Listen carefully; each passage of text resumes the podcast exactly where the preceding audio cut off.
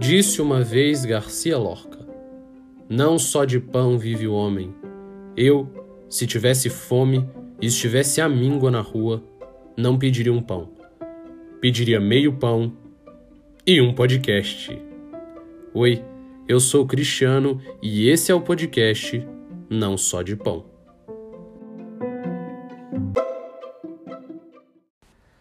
Estamos no ar para o sexto episódio do podcast Não Só de Pão. Excepcionalmente, esse mês temos dois episódios por uma ocasião muito especial. Esse apresentador que vos fala aqui é aluno de artes cênicas na Universidade de Brasília. Estou cursando uma matéria chamada Teatralidades Brasileiras, na qual eu e meu grupo temos que apresentar um seminário sobre teatro no Distrito Federal. E a parte do seminário que me coube, eu resolvi juntar com o nosso trabalho aqui do podcast. Então, o que eu vou apresentar aqui a vocês não só é uma parte do quadro não só de gravatas, o segundo episódio, falando, continuamos falando sobre trazendo artistas do DF para falar sobre a nossa situação artística hoje, ontem e amanhã, mas também é um abraço especial para a turma de teatralidades brasileiras. Alô, galera, quem está dando play aqui também são eles. Porque é um, é um material complementar à apresentação do meu grupo dentro do seminário nessa disciplina. Bom, a dinâmica é um pouco diferente da do primeiro episódio do Não Só de Gravatas, que a gente convidou o Renato Moll, porque dessa vez são quatro artistas, né? São de, quatro depoimentos sobre temas diferentes para tentar construir um pouco essa temática sobre teatro no DF, tal, com algum viés do teatro no plano, porque foi é, a, a, a parte do Teatro no DF que me coube dentro do grupo, mas falando sobre o, o, outras perspectivas também, né? Quatro convidados extremamente ilustres, que eu tenho uma honra absoluta de recebê-los aqui. O primeiro, em ordem de que vocês vão escutar aqui, é o grande ator Vitor Leal, que entre outras grandes coisas, faz parte da companhia de teatro Os Melhores do Mundo, que é aqui de Brasília, mas que é do Brasil inteiro, né? É, a segunda é a Michele Santini, uma atriz maravilhosa, queridíssima, que é atriz do grupo Teatro do Concreto, que vai falar um pouco sobre é, o teatro fora do palco, né? Porque esse é uma das grandes propostas do grupo. Depois, uma entrevista com meu grande mestre Hugo Rodas, grande diretor teatral, uma entrevista mesmo, aí naquele mesmo molde do Renato que a gente teve no, no outro episódio. E para finalizar, pensando um pouco no futuro, é, tentando projetar algum tipo de futuro para esse teatro, não só em Brasília, mas como um todo, o James Fenster Cypher, é, diretor e dramaturgo, que eu também já tive a honra de trabalhar, de participar de uma publicação é, ainda nesse ano, agora de 2020. Então, juntando todos, o Vitor Léo trazendo a perspectiva do teatro de comédia, a Michelle trazendo uma perspectiva do teatro de fora do palco, o Hugo falando sobre várias coisas, mas entre elas ele é diretor do, da agrupação teatral A Macaca, para abreviar ATA. Eu vou abreviar assim na conversa, então é melhor que vocês saibam do que eu estou falando. Para quem não é do teatro, fica sabendo já. E o James falando um pouco sobre o futuro do teatro. Essa é um pouco do que eu vou tentar alinhavar com vocês que estão escutando aí do outro lado. Espero que vocês curtam, uma honra para mim recebê-los e aproveitem. Eu acho assim, quando a gente começou, isso na década de 90, é, o teatro ainda era visto assim, pelo menos em Brasília, como uma coisa meio difícil, uma coisa inacessível, uma coisa. A impressão que eu tenho é que não comunicava muito com a plateia, sabe? E eu falo assim com muito embasamento porque eu era plateia do Teatro de Brasília nessa época. Então a gente começou a falar muito da realidade das pessoas. A gente falava o que acontecia no UNB, falava o que acontecia no ônibus. Tudo era motivo assim para a gente fazer piada em cima. Então acho que isso gerou uma identificação grande com a plateia. O pessoal assistia a peça, falava, pô, já passei por essa situação. Poxa, é, eu tenho um tio que é igualzinho tal. E a gente começou a fazer, na época era uma coisa que não existia a internet ainda, né, na época. Então assim, a gente tinha que mostrar o trabalho fisicamente mesmo, a gente pegava o pouco dinheiro que a gente ganhava aqui em Brasília, a gente usava para viajar para fora, para tentar mostrar o trabalho e tal. E essa coisa ainda chamava, não chamava nem Melhores do Mundo ainda. Na época o grupo chamava A Culpa é da Mãe, que eu comecei a assistir também como plateia e me chamaram para fazer parte, o Helder e o Pipo. E na época até tinha um pouco de preconceito, né? Falavam assim, ah, a comédia, chamavam de besterol. Era um termo que cunharam para esse tipo de, de teatro mais fácil, mais comunicativo, mas não, não acho nem vulgar, porque apesar da gente ser bastante popular, os melhores do mundo, fazer um humor bastante popular, que eu acho que agrada pessoas de diferentes idades, pessoas de diferentes faixas etárias, eu acho que o grupo tem um, um grau de crítica social muito forte, muito forte. E eu acho que o humor tem muito a ver com lastro também, né? Quanto mais conhecimento você tem, mais você aproveita uma obra de humor. É... Brasília virou um, um, celeiro de grupos de comédia, eu acho até em grande parte influenciados pela gente, isso é muito legal. A cidade hoje em dia tem várias companhias de comédia como a Companhia de Comédia dos Melhores do Mundo, existem várias outras companhias de comédia. Isso é muito legal de você começar a fazer, ajudar numa época que a, a cidade ainda está se consolidando, criando a identidade cultural. A cidade é de 60, eu sou de 71. Então a cidade, ela nunca, não posso nem falar que Brasília é como uma mãe. Brasília é no máximo como uma irmã mais velha que foi crescendo, aprendendo e se descobrindo junto comigo a cultura da cidade não é nem que está feita, está sendo feita pelos artistas, pelos jovens que estão criando coisas novas e ajudando a criar essa identidade da cidade. E como dentro dessa gama imensa de aspectos culturais da cidade, o fato de da companhia de comédia ser um deles, do humor ser um deles, isso é muito legal. Muito a ver também com o lado da gente estar tá morando no olho do furacão, né, em Brasília, onde tudo de política acontece, onde é, o poder está. Brasília também é uma mistura muito grande de pessoas do Brasil inteiro e do mundo inteiro por conta das embaixadas, do corpo diplomático que está aqui. Então é um caldeirão de, de influências, um caldeirão de conhecimento que a gente pega, decodifica, bate no liquidificador e transforma em arte. É, eu acho tenho muito orgulho mesmo de estar tá podendo, com o trabalho do teatro, primeiro levar mais gente ao teatro, levar o nome de Brasília para fora da cidade, que a gente sabe que a cidade não é muito bem vista fora, as pessoas acham que é muito só governo, corrupção, funcionalismo, e a gente sai para mostrar que Brasília tem uma vida social muito intensa, uma vida cultural muito intensa. É, então, tem uma vida cultural e social muito intensa.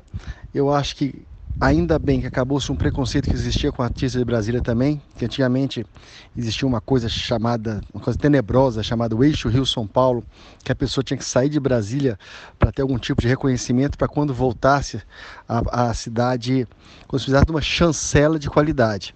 Eu acho que hoje Brasília tem artistas maravilhosos, tem um teatro maravilhoso, efervescente, é, seja no drama, seja na comédia, é, tem um público que está prestigiando, que já percebeu a qualidade dos artistas da cidade, tem festivais de teatro muito importantes. Então, eu acho que é isso. Vida longa ao Teatro de Brasília.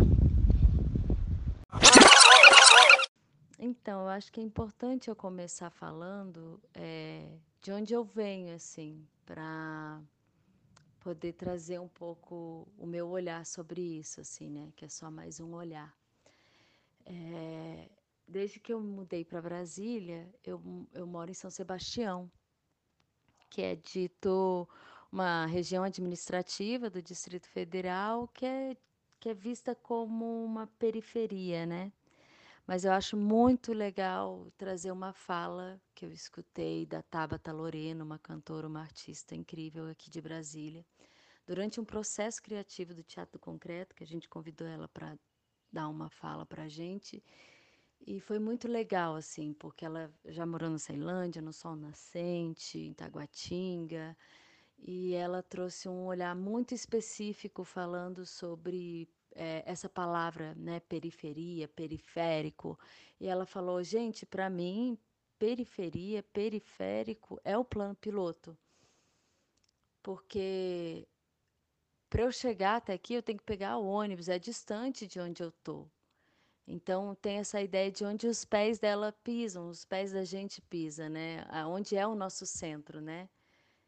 E nosso centro, quem é que dita as regras do centro? Por que, que a gente é, hegemoniza, né? Essa ideia de centro? Quem é que está dando as ordens, né? Sobre esse centro, né? Um poder, um poder econômico, poder político, do capital, social, enfim. Então acho bem legal já começar por aí, assim. E aí, é, o teatro, é óbvio que eu vou trazer bastante do teatro concreto, porque eu acho que é a minha, minha, minha experiência mais intensa com a rua.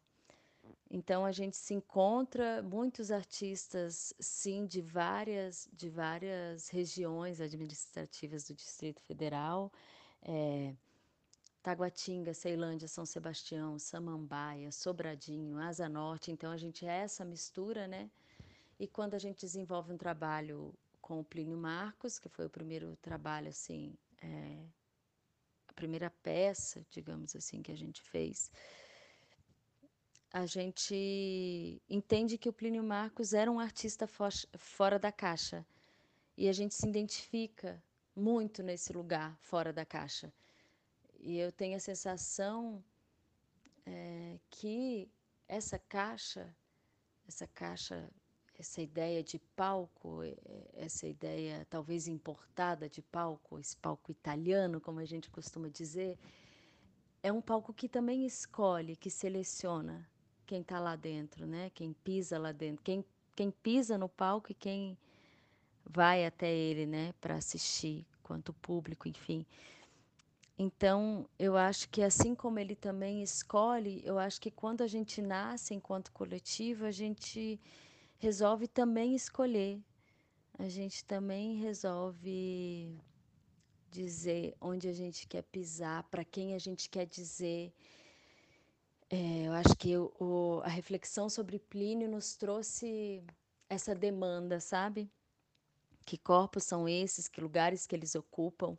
E aí foi incrível porque a gente encontra com a oficina do Perdiz. E aí, se eu for entrar na oficina do Perdiz, a gente vai ficar ui, muitos dias aqui falando, porque é um espaço muito tocante, muito importante na minha formação enquanto artista, enquanto gente, enquanto fazedora, enfim. É é de fato muito impactante, assim, tanto o espaço quanto a figura do seu perdiz, que é uma, uma, uma figura ímpar mesmo, assim, é, enquanto a gente, enquanto enquanto enquanto gente, enquanto muita coisa. Então, é, a gente encontra esse espaço que para a gente tinha um pouco esse simbólico que era um, um lugar, digamos, abre aspas, periférico no centro, na capital, né? no centro da capital, no plano piloto, na Asa Norte. É, é, ele era esse cruzamento, ele era esse cruzo, porque é uma oficina é, onde o Superdiz trabalha com ferro, enfim, e o, e o sobrinho dele, o Ivan, há um, alguns longos anos atrás, é, pede para ele para fazer uma peça e, e, o Perdiz faz uma arquibancada e a partir disso aquele espaço híbrido se torna o trabalho, a casa do Perdiz e também esse espaço de cultura do Distrito Federal, assim, de muita potência, de muita importância. E aí a gente encontra, se encontra mesmo ali. Eu acho que pa, para o grupo foi um elemento muito fundador da nossa ética, da nossa poética, enfim. E daí depois é, desse, infelizmente o espaço do Perdiz foi derrubado, né? E eles construíram outro lugar, mas de fato, porque o poder econômico aí da, da capital conseguiu, né, e político, enfim, destruir porque eu acho que essa política ela reina e muitas vezes ela é soberana mesmo, né? Nessa nessa visão de mundo que a gente está muito decadente hoje, né? Enfim. É, e depois dessa experiência impactante, a gente ela acho que ela muda, transforma e também adiciona ao que a gente vinha pensando já sobre os nossos corpos, né? Esses corpos ocupando esses esses espaços, né? Que, que espaços são esses? Que espaço a gente quer ocupar? Então, depois desse encontro, né, com a oficina do Perdiz, a gente mantém esse desejo, né, de ao encontro com as pessoas, com os transeuntes, e a gente faz o Ruas Abertas, que é uma intervenção cênica, nas faixas de pedestre ao redor da rodoviária tinha esse desejo de de encontrar esses corpos, né? É, nessa rapidez do dia a dia, nessa ideia, muitas vezes, desses corpos do, domesticados, né? Como diz o Simas, é, é, pela pelo tempo do trabalho, né? Então a faixa de pedestre ela tem que são essas pessoas que ocupam essa, periferia plano piloto, digamos assim, né? Que se deslocam do seu centro para vir trabalhar e que também era a gente, né? Então a gente queria brincar com esse limite que a faixa de pedestre nos, nos dá ali ao redor da rodoviária e e, e com esses encontros fulminantes, digamos assim. É, e poder gerar uma outra uma outra atmosfera, né, que não fosse essa atmosfera do baixar a cabeça e atravessar uma rua para correr para pegar o ônibus, né, que que que gerasse, mesmo que rapidamente, um outro estalo, um outro, uma outra relação com, com a cidade, com os transeuntes, enfim, com essa outra paisagem, né? E aí a gente desenvolve esse trabalho e também, é, junto com esse trabalho, a gente estava desenvolvendo Entre Partidas, que é um trabalho é, que foi feito pelo Concreto em parceria com o Jonathan Andrade, um dramaturgo artista daqui de Brasília. E ele desenha na dramaturgia dele muitas histórias em muitos espaços, ocupando essa cidade assim, né? E junto com a encenação, a ideia foi que esse espaço fosse de trânsito, né? Esse trabalho começa na rodoviária do plano piloto o público pega um ônibus e atravessa, rompe as veias da DAV3 Norte, chega numa praça, da praça vai para uma casa, então tem esse desejo do dentro, do fora, é, de trabalhar essa poética, né? E encontrar com esses encantados que estão presentes assim no nosso cotidiano e que às vezes a gente não vê, não escuta, então, acho que eu vou finalizar falando umas coisas do, do Luiz Antônio Simas, que é um, ator, um autor que escreveu O Corpo Encantado das Ruas, um carioca incrível. E numas palestras e no livro tem umas falas que eu eu identifico muito assim o que eu penso sobre a arte na rua Inclusive, eu acho que tem uma, a gente tem uma referência muito impactante aqui em Brasília, que é o Esquadrão da Vida, que é criado exatamente nesse momento, no momento de ditadura militar, onde os corpos não podem estar, não podem ser, não podem ocupar, né? Enquanto tinha o Esquadrão da Morte, Ari Para-Raios cria o Esquadrão da Vida para lembrar da nossa existência, para lembrar da nossa potência para lembrar da nossa da nossa fome de, de viver, né, de se encantar. E eu acho que o Simas traz umas falas é, com relação ao que ele vive no Rio de Janeiro, enfim, com a experiência dele de terreiro, de samba, de rua, que eu me identifico muito. Então ele fala é, que o viaduto de Madureira é funcional e foi construído para os carros passarem em cima. Mas debaixo do, do viaduto, na quarta-feira, tem o jongo da Companhia de Aruanda e no fim de semana tem o baile charme e tem o funk debaixo do viaduto de Madureira. Quando o jongo, o charme e o funk chegam e os corpos dançam, aquele território funcional foi terrorizado porque ele foi praticado na dimensão de encantamento do mundo e foi praticado na dimensão da viração dos corpos. Outra coisa que ele fala é é uma música que ele criou é, que agora nesse momento de pandemia as pessoas estavam um amigo dele estava falando que que a rua estava vazia, que ele estava assustado. E ele criou uma música que diz assim: Quem falou que na esquina ninguém anda? Quem te disse que a rua anda vazia? A rua anda vazia se a gente desencantar o mundo. E, e outra fala que eu acho que tem muito a ver né, com esse desejo do próprio grupo, enfim, que que as ruas desse poder político também se tornem né, a nossa rua, né? essa ideia monumental que gera esses distanciamentos, essa higienização. É, eu acho que a gente, enquanto coletivo, desejou um outro encontro, né? Então, tem uma fala dele que ele diz assim: a política sem, o, sem a poética está fadada ao desencanto e a poética sem a política está fadada ao vazio. E agora, para finalizar mesmo, as ruas são como arquivos verdadeiros.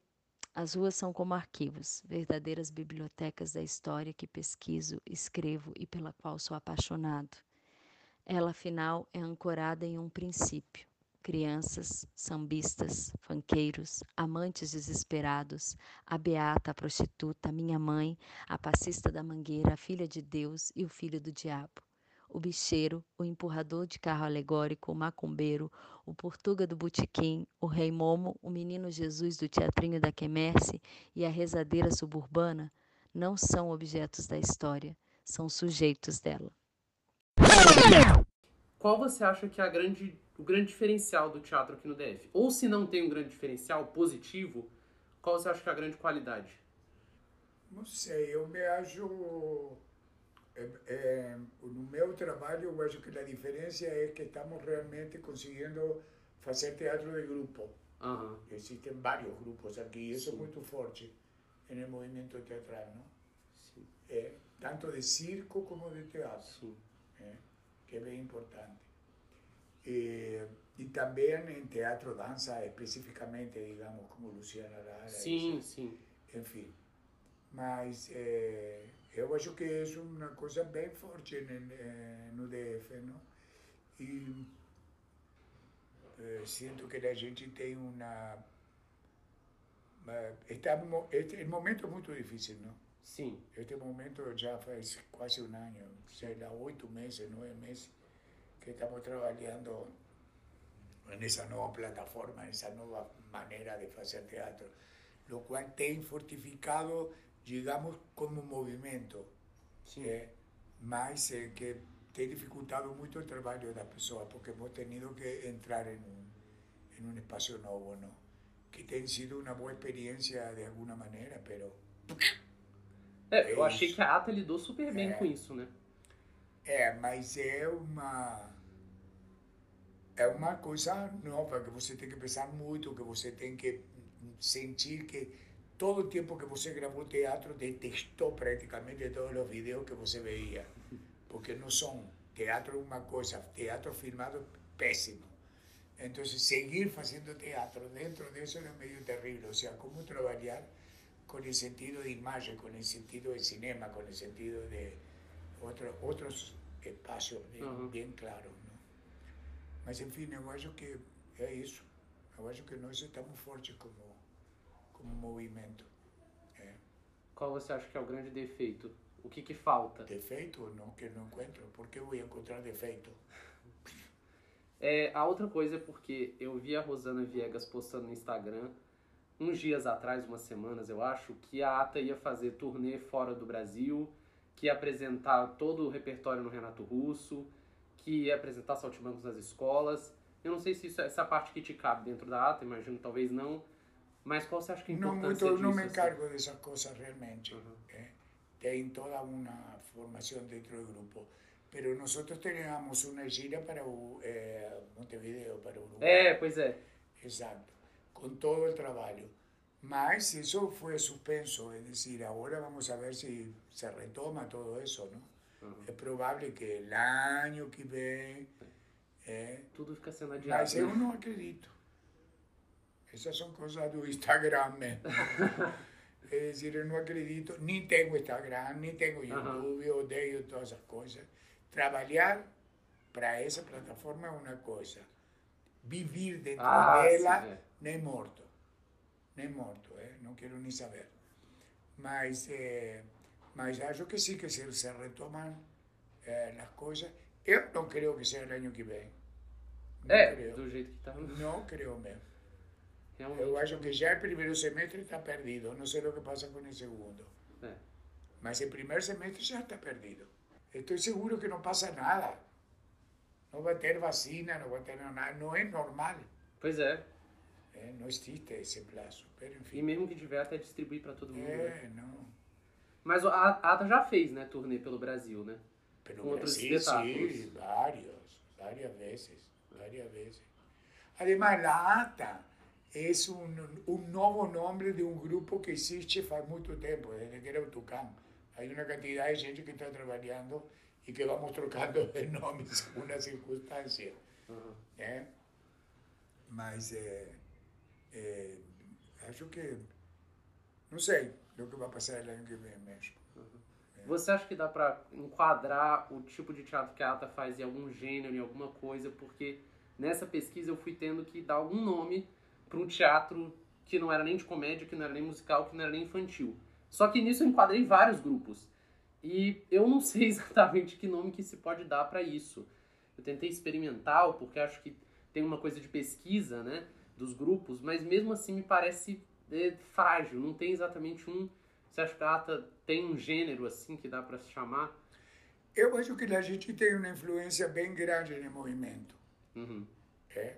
Bom, eu di e estou dando ainda aula o tempo inteiro, é dizer, realmente há uma formação é, sobre um teatro experimental, sobre um teatro de físico realmente, em vez de um teatro oral o tempo inteiro, não? É dizer, acho que isso nos diferencia de alguns trabalhos, a mim e a vários grupos. É. Tem pessoas que reconhecem, eh, digamos, a influência de um trabalho, certo? Eu me preocupei toda a vida por ir juntando todas as, las, las coisas, digamos, é dizer, a música, a interpretação, a dança, enfim. Acho que hemos chegado a uma coisa bastante satisfatória nesse sentido como grupo, não? Nossa, total. Entonces ahí yo que eso realmente marca determinado, determinado tipo de, de, de actitud frente a un movimiento ¿eh? y frente a una forma de hacer las cosas. Uhum. Es decir, no sé, por ejemplo, yo que o, por ejemplo, o Olho de la Fechadura fue una hora, un- un- una cosa marcante. Después de eso empezaron a pasar muchas cosas con los espacios. Eh, y no era una cosa así, puff, era, era así, en el, en el momento que fue feito, yo siempre trabajé en la rúa. Desde que llegué a Brasil, la- las primeras cosas mías fueron en la torre de televisión. Eh, o propio Saltimbanco en el 70 y se fue feito en todos lados, eh, hasta en el zoológico. Isso é muito massa, né? Eh, pero o óleo da fechadura fue realmente una cosa marcante en cuanto a utilización de espacio y a repetición de escenas, porque era, eso también diferenciaba de cualquier otra cosa ¿no? en el momento. Es decir, las escenas se repetían constantemente cada 10 minutos. ¿eh? Entonces era realmente un, un trabajo marcante hasta para mí. É que fue todo mundo fala até hoje, né? De Brasília inteira, não só quem é do teatro, mas É. todo mundo E depois re- fiz isso duas vezes em Goiânia. Aham. Uma vez no Museu de no MAM, no Museu de Arte Moderno, e outra é no, no hotel, no Hotel Goiás, na Avenida Goiás. É, eu fui pra botar o material pra galera do seminário também, pegar um livro que eu tenho lá, é, da Mila Petrilho, de fotos. Ah, sim. E aí, nossa, as fotos do Olho da Fechadura, gente, um monte de gente conhecida, da Bidô, da Cristiane Sobral, que foi esses dias dar aula pra gente lá. Então, assim, foi muito legal ver que essas pessoas estavam ali, agora estão montando as coisas delas também. E um negócio que marcou Mas, pra exemplo, caramba. Bidô trabalhou desde. É decir, Bidô trabalhou em Arguguay, em Arlequim, em, em como se llama, Preciosas Promesas. Es decir, cuando era o Tucán y, y, y Uata, es decir, la compañía de los sueños. A Bidô tava também. O tempo inteiro. A Bidô está desde o Jardim das Cerejeiras em las oficinas do Sesc. Nossa, É, muito tempo. A oficina do SEC, por exemplo, tinha Rita, Alice Stephanie, todas essas pessoas, todas essas pessoas Sim, pois é. É, a Rita é nossa professora, eu peguei duas fotos dela lá pra deixar pra galera ver. É. Muito massa. Uma coisa que eu tava conversando com o Bruno Estrela ontem, porque eu tô Ah. fazendo uma, uma- aquela montagem com ele, né, de cartas pra 3001, e a gente tava falando sobre o público aqui no, no, no Teatro de Brasília. Que, e eu, eu queria saber o que que você- se você acha que é sempre o mesmo público, se você acha que é sempre o mesmo público, porque eu e ele tivemos quase essa impressão, assim, que alguns palcos que a gente vai, por exemplo, se eu vou no Sesc, ver mais ou menos a mesma peça, tem mais ou menos o mesmo público. Você acha que é um público que se diversifica, ou que não, é um público muito grande que dentro Olha, dele vai eu acho girando? que com a quantidade de gente que viram nos últimos espetáculos da gente, é muito Aham. difícil que nós tenhamos o mesmo público. Aham. Es É. não é o mesmo público que vai ao CCBB, por exemplo, É, isso que eu ia é o falar. mesmo público Aham. que vai a... O Renato Russo é uma o coisa, o CCBB é Russo. outra, né? É assim, se bem que vai as mesmas pessoas também. Eu fui, eu fui é- nos dois, por Mas exemplo. Minha mãe também acabou indo. diferentes, são públicos diferentes. É, é, de tem alguma essa. maneira. Você se enfrenta a outro, eh, a outro tipo de pessoas. É, eu vi É esses dias na, na live eles falando do, do como foi Saltbugs no CCBB, né? Que a galera ficava meio com o pé atrás, algumas pessoas não. Não, era, isso foi genial, por exemplo. Eu achava genial, porque quando terminava o espetáculo e nós salíamos cantando ah, para fora do espaço, eh, de alguma forma bem provocativa, digamos, É. era bem forte, porque as pessoas começavam a discutir entre. Aham. ¿eh? Todo aquí porque está y al otro diciendo. Entonces, eso era genial, de alguna manera. O que a gente Isso, tá de alguma precisando maneira, um pouco, né? Você se sentia realmente que estava trabalhando. É diferente quando você é apoiado o tempo inteiro, é, parará, aplaudido, parará, elogiado, parará, a quando você tem uma espécie de guerrinha, Sim. é, uma espécie de discussão que genera o trabalho, genera isso. Então, é genial. É aquele É negócio de toda unanimidade é burra, né? É, Nelson Rodrigues.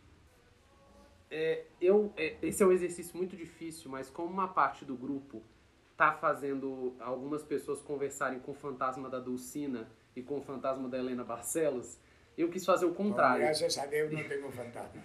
É, eu queria que fa- fazer exatamente o contrário. Nesse momento tão difícil, assim, vamos supor isso, é, passamos pandemia, temos vacina e de alguma maneira a gente parte do mesmo, não vai ser do mesmo lugar, mas enfim, partimos de algum lugar depois que paramos. Paramos assim, né, no palco, digo, fisicamente. É, qual você acha que é o futuro do Teatro de Brasília? Você acha que está muito relacionado à união dos grupos, como a ATA fez Não com Garra? do futuro. Não, falo do futuro. Não sou uma pessoa de futuro. Sou uma pessoa de presente. eu também. Não sei falar de futuro. É isso. É. E não tenho fantasma tampouco. Nenhum. Porque eu acho que fantasma tem nome. E às vezes não tem trabalho como para ser essa mistificação terrível que a gente faz de alguns personagens. É. É. Uma coisa é trabalho e outra coisa é a mistificação de um nome. Aham. ¿eh? ¿Cuáles fueron los trabajos que me dejaron? ¿Cuáles fueron los trabajos que legaron? ¿Qué es lo que yo vi? ¿Eh? Es decir, son cosas diferentes para mí. ¿eh? Entonces no sé hablar de futuro realmente. ¿Qué es que voy a hacer en el futuro? Por amor de Dios, no sé si estoy vivo. Mas o caminho você acha que tá Você acha que a gente, assim, todo mundo se virou o bem nessa... troca, velho. Todo troca. Está trocando todo o tempo. Olha o que estamos fazendo. Trocou tudo. Eu que sei o que vai passar em Tibete. Amanhã. Que que eu, sei? eu sei que tenho que terminar meu trabalho com o ATA para o Cena Contemporânea. Ah, vocês vão estar no Cena? É. Mas... A gente estreia o poema confinado no Cena. Ah, sim. Vocês vão ter o poema, né? É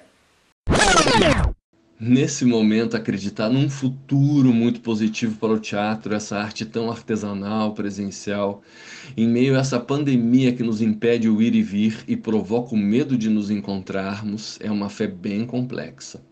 Teatro é um reflexo da vida, ele surge para ser um complemento da nossa existência. Então precisamos melhorar nossas possibilidades de convívio primeiro, para termos uma resposta sobre o futuro dele. Mesmo assim, não acredito nem que ele seja muito abalado, pelo menos não mais do que já vinha sendo pelo avanço tecnológico em nossas vidas, nem que progrida muito como expressão artística acessível e transformadora. Tenho 35 anos de carreira e passei por diversos avanços tecnológicos que poderiam ou prometiam abalar o teatro, e na verdade a sensação é que ele teimosamente continuou vivo, humano, artesanal. Me lembro que no fim dos anos 80 começaram a aparecer os projetores de vídeo e todos queriam usar em cena. Usamos bastante, até de forma equivocada, evidentemente, mas isso não alterou em quase nada o valor da presença do ser humano em cena. Em busca de uma qualidade, de uma excelência criativa, o que vale é o objetivo de cada cena, de cada ação, pouco importa se usamos ou não as tecnologias. Teatro é muita coisa, é ritual, meio de expressão, encontro, sacrifício, cura. Um teatro quer dinheiro, outro quer emoção, outro quer fazer política, outro ainda quer divertir, outro ainda quer tudo isso junto. O teatro é muito abrangente e por isso resiste sempre. No momento, temos que ficar torcendo pela volta da normalidade, mesmo que seja essa qualificada como nova normalidade, e que os encontros possam voltar a acontecer sem receio, o que queremos é isso: que possamos de novo, num futuro próximo, exercer o nosso ofício sem medo, para só depois voltarmos a tentar focar na permanência dessa arte artesanal, presencial, em meio a tanta concorrência virtual.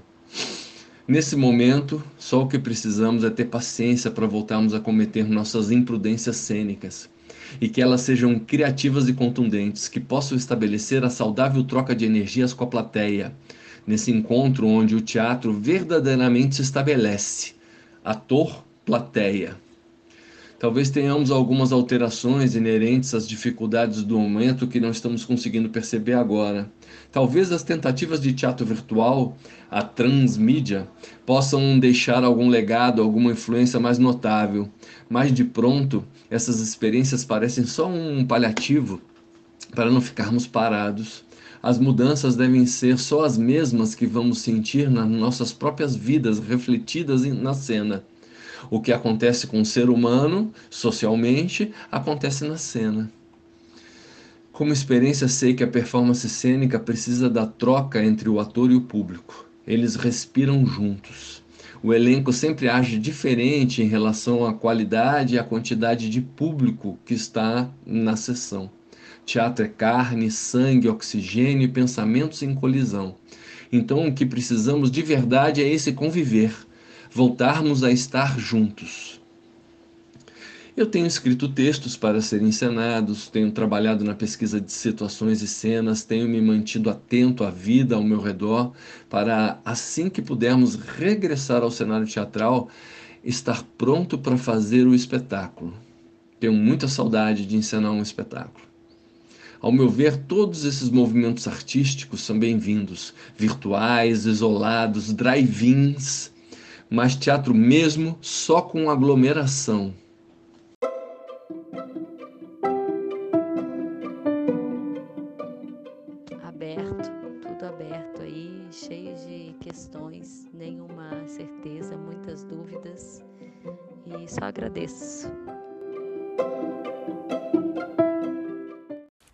E eu agradeço a você que ficou até aqui nos escutando. Convido a ouvir os podcasts anteriores, os episódios que já passaram e os episódios que ainda virão. Para ficar sabendo deles, é só você seguir a gente no Instagram, arroba não só de podcast, sem os acentos.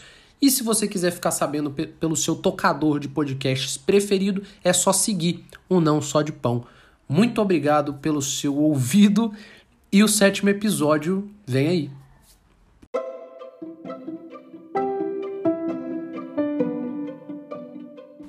Calma, calma. Antes de você desligar, fique sabendo que a pauta desse episódio foi feita em colaboração com os convidados e a edição foi feita por mim.